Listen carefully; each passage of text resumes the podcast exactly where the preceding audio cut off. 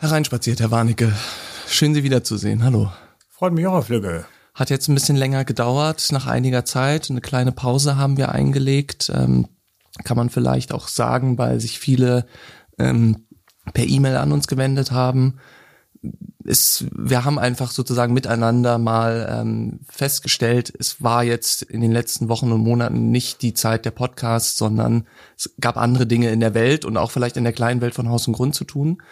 Und ähm, deswegen haben wir sozusagen miteinander vereinbart, eine kleine Pause einzulegen. Aber dafür sind wir jetzt quasi mit äh, vereinter Kraft wieder da. Also Herr Warnecke, Sie sehen auch äußerst motiviert aus heute. Herr Flügge, äh, ich bin auch schon bereit, Ihnen zu widersprechen. Die kleine Welt von Haus und Grund, da habe ich jetzt doch mal gezuckt. Äh, aktuell äh, haben wir jetzt 910.390 Mitglieder. Ich glaube, äh, da kann man die CDU plus die CSU plus die SPD plus die Grünen nehmen und landet nicht bei 910.390. Insofern, ich würde mal sagen, in der großen Welt von Haus und Grund war einiges zu tun. Das war jetzt auch gar nicht despektierlich gemeint. Sie haben natürlich recht. Haus und Grund ist, ähm, was die Mitglieder betrifft und wofür natürlich diese Mitglieder in Deutschland auch stehen, ein, äh, eine wahnsinnig große Gemeinschaft und eine sehr respektable Gemeinschaft. Und ohne jetzt auch auf das Thema näher einzugehen, ich fand, ähm, vor einer Woche war der Zentralverbandstag von Haus und Grund. Das ist so das jährliche Zusammentreffen äh, der Haus- und Grundfamilie. Dieses Jahr in Leipzig haben sie gesagt, die Eigentümer, und das war auf die aktuelle Situation in der Welt ähm, bezogen, die Eigentümer ähm, in Deutschland, die Mitglieder von Haus und Grund, diese Gemeinschaft, die hat einen sehr ausgeprägten Gemeinsinn. Und ohne, dass man darüber eigentlich viel sprechen möchte und Lob erhalten möchte, aber es zeigt sich in dieser in diesen außerordentlichen Umständen, die stehen bereit und die sind da.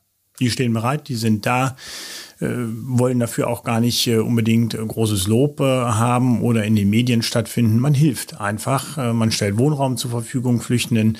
Man bringt die Menschen unter, kümmert sich um diese Menschen. Und das ist ja eigentlich auch das, was nicht nur den Eigentümer als solchen, sondern auch gerade den privaten Vermieter auszeichnet, der seine Mieter kennt, sich um die Menschen kümmert und entsprechend auch soziale und gerechte Mieten hat. Also dieses Verhalten zieht sich wie ein roter Faden. Letztlich durch Menschen, die in ihren Städten verwurzelt sind, die in ihren äh, ja, Neudeutsch-Kiezen äh, verwurzelt sind, da zu Hause sind. Macht Spaß, für diesen Verband zu arbeiten. Ja, also mir sagte jetzt kürzlich jemand mal ähm, äh, sozusagen aus diesem Kosmos, einfach mal machen. Ja, einfach mal machen und Klappe halten. Genau so ist es.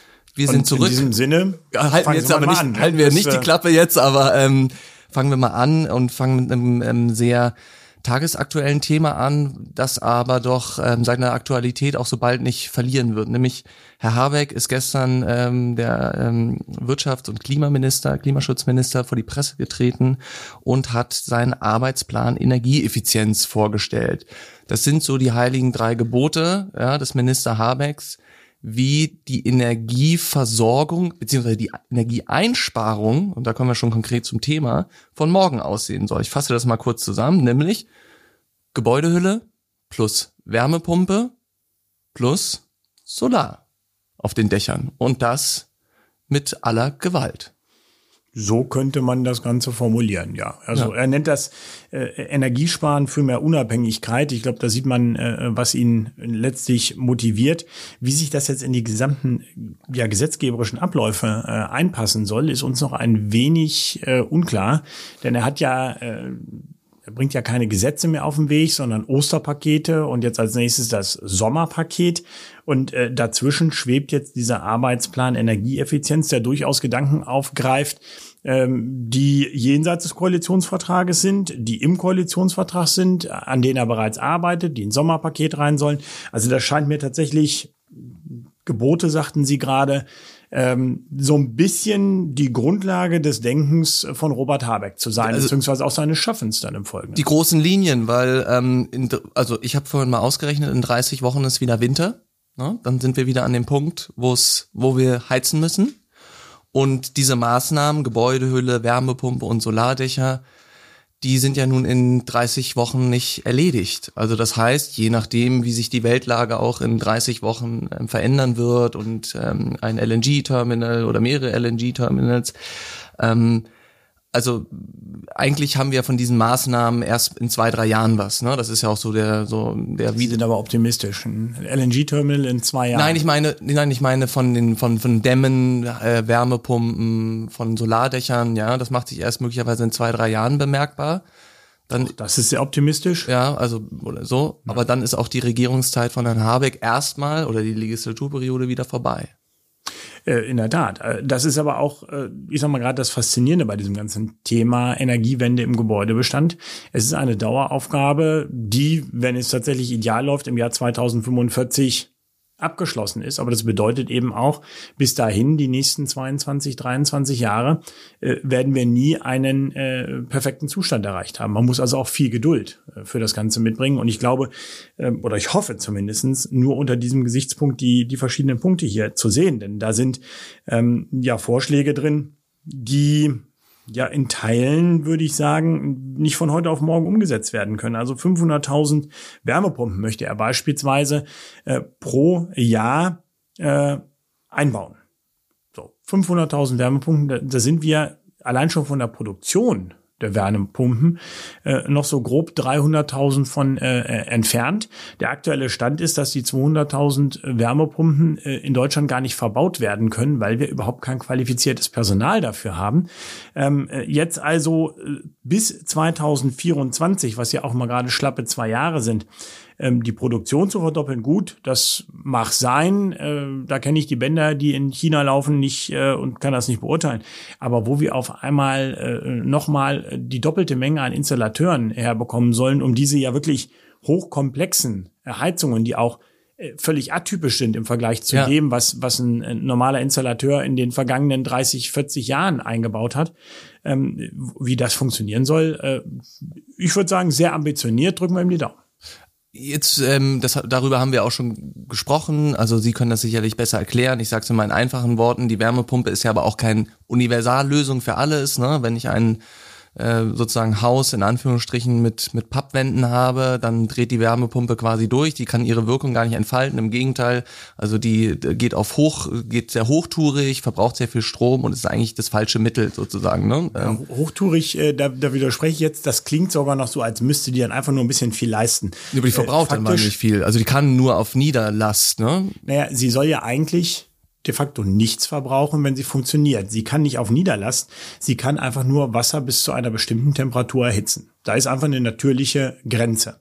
Und das ist das Problem. Und immer dann, wenn sie das Wasser nicht warm genug erhitzen kann, muss sie, und das hat nichts mit Nieder- oder Hochlast zu tun, da muss im Prinzip eine zweite Heizung dazugeschaltet werden. Und das ist bei der Wärmepumpe so eine Art Wasserkocher. Da wird schlicht und ergreifend ein Heizstab der im Wasser drin ist, aktiviert und dann wird das Wasser mit einem Heizstab erwähnt. Und das ist völlig jenseits der ursprünglichen Funktion Idee. einer mhm. Wärmepumpe. Und das äh, ist nämlich ein riesengroßes Problem, weil immer dann, wenn die, die Wärmepumpe nicht in der Lage ist, die geforderte Leistung äh, zu erreichen, muss man sozusagen auf fast schon archaische Methoden, äh, Wasserkocher, zurückgreifen, um trotzdem die Leistung hinzubekommen. Und das hat ähm, ganz banales Beispiel, ein Riesenproblem. Äh, wenn Sie also im Winter ähm, zum Beispiel Warmwasser erzeugen wollen und Sie wollen mit mehr als 35 Grad äh, duschen, dann brauchen Sie irgendwie ein Zusatzgerät, das die Wärmepumpe bisher nur in Gestalt dieses kleinen Teekochers hat. Ja. Äh, und das ist absurd, dass wir jetzt sagen, wir werfen eine hocheffiziente äh, äh Gasheizung, das soll ja ab 2024 passieren, zwangsweise mit 65 Prozent erneuerbaren Energien, raus, um die durch eine nicht ausgereifte und auch nicht zukunftsweisende Technik nämlich Wasserkocher zu ersetzen. Das heißt, wir brauchen erst einmal ähm, eine Verbesserung der Wärmepumpen, um äh, die eine oder andere Betriebs Betriebssituation, die wir eben haben, abzufangen. Und das geht eben nicht nur für die Warmwassererzeugung im Winter, sondern das gilt äh, auch für Gebäude, die noch nicht Niedertemperatur geeignet sind, wo also Heizkörper drin hängen. Solange diese Gebäude Heizkörper haben, braucht äh, der Heizkörper im Regelfall eine Vorlauftemperatur von 55, 60 Grad. Wenn die Wärmepumpe diese Gradzahlen nicht selbst erreichen kann, das können die Wärmepumpen mhm. nicht, mhm. brauchen sie die Alternativzuheizung. Ich möchte nochmal zurückkommen auf das, was Sie gesagt haben mit den 500.000, mit den Zahlen. Ja, also die neue Regierung hat sich könnte ein Ausweis von Transparenz und Ehrlichkeit sein, aber möglicherweise ist es auch ein Boomerang oder schließlich auch ein Genickbruch. Die hat sicher einige wirklich qualifizier- und quantifizierbare Ziele gesetzt. 400.000 Wohnungen, 500.000 Wärmepumpen, etc., etc. Und daran kann sie sich ja nun auch wahnsinnig gut messen lassen. Jetzt sind sie, habe ich ja neulich mal äh, gelesen, seit 2003 arbeiten sie so in der, mit, mit der Politik zusammen. Da haben wir ja schon einige Leute sozusagen kommen und gehen sehen wir wünschen uns auf der einen Seite Verbindlichkeit von Politikern, auf der anderen Seite merken wir, wie die auch manchmal nicht selbstverschuldet eben äh, da durchfallen durch diese Ziele. Ist das überhaupt empfehlenswert, wenn er sagt 500.000 Wärme, 500 Wärmepumpen im Jahr und der kann das eigentlich nicht erreichen? Ich will es mal so sagen. Jemand, der sich Ziele setzt, äh, macht erstmal etwas, was ich begrüßenswert finde dann kann man wenigstens auf etwas hinarbeiten. Und äh, äh, ich glaube, das gehört für jeden, der sich Ziele setzt, äh, auch dazu. Lernt man vielleicht auch im Sport hier und da mal. Man kann nicht immer gewinnen und ein äh, Ziel erreichen. Die Frage ist, äh, wie man damit umgeht und welche Ziele man sich setzt. Und äh, da würde ich jetzt äh, hier eher sagen, wenn ich das Habeck-Papier mir so genau angucke, dann sind da Ziele drin, die sich in Teilen widersprechen. Und da würde ich dann was sagen, zum Beispiel? da, da jetzt, ich ähm, jetzt. Ja.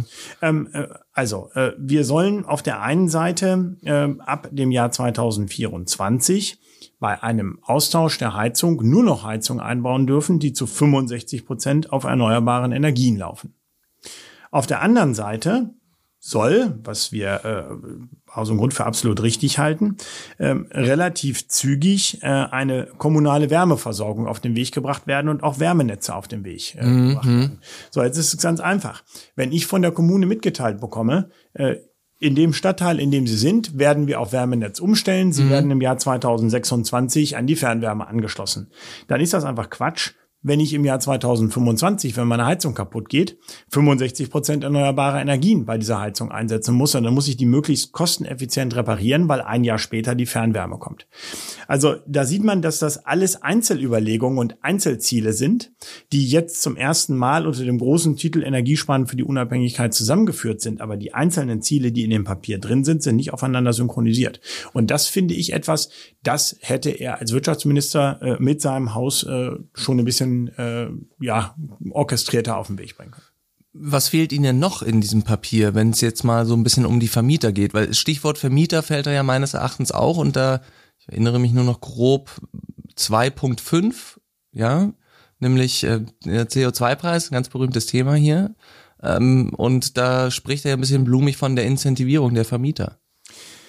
Also, ähm, wenn Sie mir jetzt fragen, was, was mir fehlt, äh, da muss ich ganz ähm, als allererstes beim, bei dem Thema Solardächer einfach äh, einhaken.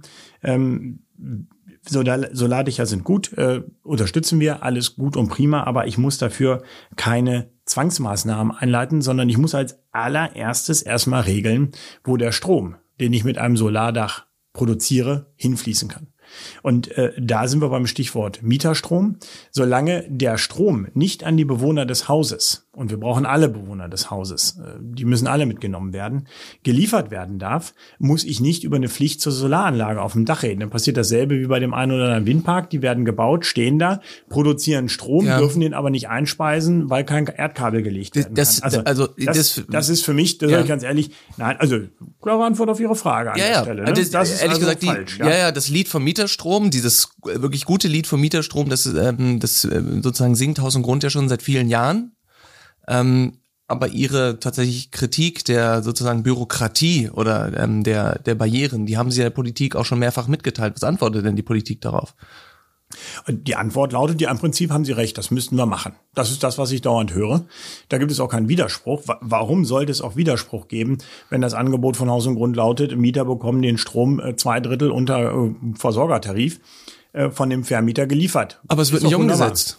Es wird nicht umgesetzt. Ja, die, Weil? die, die Hauptblockade liegt darin, dass wir derzeit eine zentralisierte Energieversorgung haben bei ganz wenigen Anbietern. Diese wenigen Anbieter sind überwiegend, man glaubt nicht, auch E.ON ist ein kommunaler Betrieb, ja. ein ehemals kommunaler Betrieb. Und diese kommunalen Betriebe schütten Geld aus in die Stadtkassen. Ähm, und da sitzen meistens Parteifreunde beieinander und stellen dann fest, oh, wenn wir jetzt den privaten Eigentümer in den Strommarkt hineinlassen, dann verkaufen wir als kommunaler Versorger vielleicht ein bisschen weniger, weniger. Strom. Ja. Und deswegen blockiert der Deutsche Städtetag, blockieren die kommunalen Unternehmen diese Liberalisierung des Marktes. Wir haben hier Robert Habeck, das muss man ja, also sage ich jetzt einfach mal anerkennen, der hat ja jetzt auch schon vor den aktuellen Ereignissen der Ukraine so manchen Stein ins Rollen gebracht, von dem wir nicht gedacht hätten, dass er ins Rollen kommt. Aber so weit hat es noch nicht gereicht. So weit hat es in der Tat noch nicht gereicht. Äh, überraschend, weil äh, die Grünen ja gerade erst damit beginnen, äh, große Städte zu erobern und damit auch kommunale Versorgungsbetriebe. Ja, ja, so. also er hat eigentlich keinen Parteifreund, der ihm da ein Bein stellen genau. könnte. Oder zumindest nur sehr, sehr, sehr wenige bisher. Aber äh, das ist in der Tat noch nicht geschehen. Ich bin allerdings guter Dinge, denn äh, ich meine, ich glaube, die Analyse der Situation bestreitet niemand. Wenn wir Unabhängigkeit vom russischen Gas, vom russischen Öl, von der russischen Kohle bekommen wollen, wenn wir aus den fossilen Energien raus wollen, dann müssen wir die Energiewende gestalten und alle Ideen, die wir haben, ob das nun Wasserkraft aus Teichen ist, Windenergieanlagen, die zu Tausenden in Deutschland stehen, wenn wir alle Dächer äh, in Deutschland, Millionen von Dächern mit Solarpanelen äh, bedecken wollen, dann ist das nichts weiter als die Dezentralisierung der Energieversorgung. Und dann müssen all diejenigen, die zentrale Energieversorgung betreiben, irgendwo auch mal sagen, wir sind bereit, unsere Netze zu öffnen. Das liegt eigentlich auf der Hand und deswegen glaube ich, das kann eigentlich nur eine Frage der Zeit sein, äh, denn das ist der einzige Grund, wo es mit Solardächern nicht so schnell vorangeht, äh, wie die Politik sich das okay. wünscht. Man also es, es gibt noch eine heilige Kuh, die noch nicht geschlachtet ist von, von Robert Habeck. Ähm, das werden wir weiter verfolgen. Es gibt ja noch eine sozusagen äh, in der ersten ähm, Nachlese zu diesem Papier eine große Kritik, nämlich wer soll das eigentlich nicht alles umsetzen, nämlich noch einen Schritt vorher, wer soll denn das eigentlich alles einschätzen? Also wir haben in Deutschland so um die 800 zertifizierte, gibt's auch, aber so ungefähr bis zu 1000 zertifizierte Energieberater. Ja, das soll jetzt ab Juni, ähm, sollen diese Beratungsoffensiven losgehen. Wie soll das eigentlich funktionieren? Gute Frage. Äh, das ist einer der äh, weiteren Punkte. Äh, wir brauchen dringend eine Offensive in dem Bereich. Wir brauchen, wir fordern das also auch schon gebetsmühlenartig seit zwei Legislaturperioden. Wir brauchen unabhängige Berater, die sinnvolle Schritte mit auf den Weg bringen und dazu parallel natürlich auch eine Vorgabe, äh, wie die Energieversorgung in den kommenden Jahren in den Kommunen aussieht. Da haben wir Stichwort massive, Versorgungsatlas. Genau, da haben wir massive Defizite in beiden Bereichen. Wenn ich mir äh, die, die Situation auf dem Arbeitsmarkt und das Personal angucke, kann ich Ihnen die Frage beim besten Willen nicht beantworten. Ich glaube, wir werden auch daran arbeiten müssen, dass es äh, Technik gibt, äh, gerade bei den äh, Wärmepumpen beispielsweise oder bei Pelletheizungen, die so standardisiert mit den bisherigen Systemen läuft, dass es einigermaßen äh, äh, funktioniert und zusammenpasst. Aber äh, vielleicht darf ich nochmal zu der vorherigen Frage gehen. Ja. Und das ist nämlich ein Punkt, der mich in dem Papier sehr ärgert. Äh, der Hinweis, äh, dass äh, Habeck schreibt, also er, er möchte Vermieterinnen und Vermieter zusätzlich motivieren. Das meine ich ja vorhin, also, ne? Ja, ja, genau, Incentivieren, genau, das, motivieren, ja, ja. Also ja. motivieren äh, ist das, was er, was er schreibt. Zusätzlich, das, das ist mir so ein bisschen äh, da geblieben. Das, also erstmal äh, Anerkennung, das muss man sagen, dass er immerhin sieht, die sind motiviert. Da stimme ich ihm voll und, und ganz zu. Die sind da. Äh, die sind da, die machen was, äh, die fragen äh, in den Haus- und Grundvereinen auch nach. Äh, das, das wissen wir äh, äh, aus ganz Deutschland. Was kann ich machen? Wie kann ich umstellen? Kann ich jetzt schon umstellen? Kann ich eine Solarthermie aufs Dach setzen? Kann ich Photovoltaik aufbauen? Äh, also der, der Beratungsbedarf ist da, die Nachfrage ist da, das sagen ja auch die Handwerker. Also zusätzliche Motivation ist schön und gut, aber dann, äh, da muss ich ganz ehrlich sagen, äh, dann frage ich mich, ob Robert Habeck weiß, äh, ich weiß es nicht persönlich, man hört ja, er lebt irgendwie in der Nähe von Flensburg und hat da ein Einfamilienhaus ähm, dann frage ich schon, was, was, was es zusätzliche Motivation sein soll, wenn er den äh, Vermietern jetzt eine weitere Steuer äh, um die Ohren knallt in Gestalt der Einschränkung der Umlagefähigkeit des äh, CO2-Preises. Also das ist keine Motivation, das muss man mal klipp und klar sagen, wenn man äh, eine CO2-Preis ist eine Steuer. Wenn man die auch noch für seinen Mieter bezahlen soll, das ist einfach nur absurd. Und äh, da muss man sagen, da trieft dann doch irgendwo die Ideologie äh, äh, doch noch aus dem Papier heraus. Das wäre ein Punkt, den kann man einfach streichen. Sowohl die Einschränkung der Umlagefähigkeit als auch die Behauptung, dass eine zusätzliche Motivation. Also Sie meinen, es ist jetzt auch erstmal nichts Neues. Ne? Also es ist, äh, also erstmal ist natürlich, ne, das wissen wir jetzt erstmal quasi ganz es faktisch, ist, äh, ist nichts Neues, diese Nachricht. Ne? Also das ist ja. Naja, man könnte sagen, es ist insofern was Neues, als dass es äh, nicht nur im Koalitionsvertrag vereinbart ist, äh, sondern auch als es vor wenigen Tagen tatsächlich der Gesetzentwurf äh, genau. vorgelegt worden ist, ähm, der äh, allgemein von denjenigen, die damit später arbeiten müssen, äh, eher als ja irgendwo zwischen grottig und ganz schlecht äh, auch handwerklich äh, betrachtet wird. Gut. Kennen Sie eigentlich einen Grünen, der Eigentümer ist? Der Vermieter ist? Privater Einzelvermieter? Ähm, ja. Ja. Aber damit beenden Sie auch schon die Antwort. Ja, wissen Sie, äh, äh, man also da wäre jetzt für mich eine, eine Grenze ja. in der politischen Debatte, okay. äh, äh, dass sich jemand äh, äh, gegen seinen Willen als auch was Na, okay, auch nein, immer das wollte oute. Ich so würde ich es jetzt mal sagen. Also, aber ja, ich kenne das auch okay. und ich glaube auch, dass sich das gut miteinander verträgt. Ich nein, das wollte ich gar nicht sagen. Aber jetzt Mrs. oder Mr. X, ja, ähm, lassen wir mal anonymisiert. Wenn Sie mit denen so ins Gespräch kommen, was sagen die dann? Ähm, die zu verstehen im ja. Grundsatz die Anliegen, die äh, Haus und Grund mit Blick auf die privaten Einzeleigentümer vertritt, weichen aber dann im Regelfall dahin aus, dass man ja entweder äh, ein größeres Anliegen habe oder B keine bessere Idee habe oder C auch die großen äh, äh, international agierenden Konzerne im Auge habe, die ja D mit den Mietern böse umspringen würden. Und dann denke ich immer, ja, ist ja wunderbar. Wenn dem so ist, äh, dann macht doch bitte die Gesetze äh, für die, die euch ein Dorn im Auge sind. Äh, ich finde es auch nicht äh, begeisternswert, wenn, wenn Häuserblocks auf einmal äh, die, die Kapitalanlage eines Pensionsfonds, äh, eines asiatischen Landes darstellen. Das kann nicht funktionieren, weil man mit seiner Immobilie vor Ort äh, mit den Menschen, mit der Stadt, mit der Kommune, mit der Gemeinschaft äh, verwachsen sein muss. Also es, es, es, es, es macht, ich sag mal so, die, die, die Antwort lautet ja, eigentlich haben sie recht, wir müssten nichts bei den Privaten machen, aber wir können es halt äh, nicht anders machen, weil uns nichts Besseres einfällt. Und das ist ja auch das, was man dann hier so ein bisschen in dem Papier sieht. Wir müssen eben uns einfach noch ein bisschen mehr anstrengen. Äh, das eine ist zu sagen, wir brauchen mehr Klimaschutz. Ich glaube, da sind die Zustimmungsraten in Deutschland auch extrem mhm, hoch. Äh, das Ziel ist jetzt tausendfach gesetzt, äh, x-fach beschlossen auf Länderebene, auf Stadtebene, auf Bundesebene, auf Europaebene.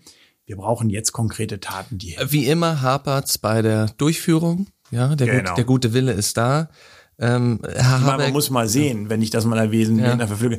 Das ist ja fast so ein bisschen Berliner Weg hier. Ne? Immer äh, äh, ganz viel tolle Ideen und man muss mal und wäre das nicht schön. Und wo man dann landet, äh, wissen Sie ja auch als Berliner, äh, im, im, im völligen Failed State Berlin eigentlich. Ne? Da passiert okay, dann schön. gar nichts mehr. Ja. Ich habe auch noch was für Sie, nämlich in dem Papier steht, es geht um praxisnahe Tipps also nein, es sollen praxisnahe Tipps und Beratungen erfolgen und die Leute sollen ermutigt werden, selbst den Energieverbrauch zu Hause zu reduzieren. Also ich weiß zufällig, ja, Sie lachen schon, ich weiß zufällig, dass im Hause Warnecke jeder angehalten wird, das Licht auszumachen, wenn er einen Raum verlässt. Und ja. so. Ich habe auch schon mal hier in diesem Podcast gesagt, ich habe es ganz gerne, wenn irgendwie in der ganzen Wohnung das Licht brennt, damit ich nicht immer in jeden dunklen Raum gucken muss und dann erst das Licht anmache. Meine Frau sagt dann immer ganz gerne, wir bräuchten irgendwie solche solche solche Lichtsignalschalter, äh, wenn man also so eine Bewegungsmelder, wenn man irgendwie durchtritt, dass dann schon da drüben das Licht angeht. Das ist auch verdammt gefährlich. Ich weiß nicht, ob Sie das wissen. Im Umweltbundesamt in Dessau hat man das so gemacht. Und weil die Beamten sich so wenig bewegen, geht dann dauernd das Licht in dem Raum aus. Das ist kein Witz, ja. Das ist nicht nur eine Geschichte, das ist tatsächlich so. Also Vorsicht damit, ja. Also, worauf ich eigentlich hinaus wollte, Herr Habeck sollte mit Ihnen doch die Erklärbär-Videos machen für die Menschen in Deutschland. Wo kann ich zu Hause noch Energie sparen?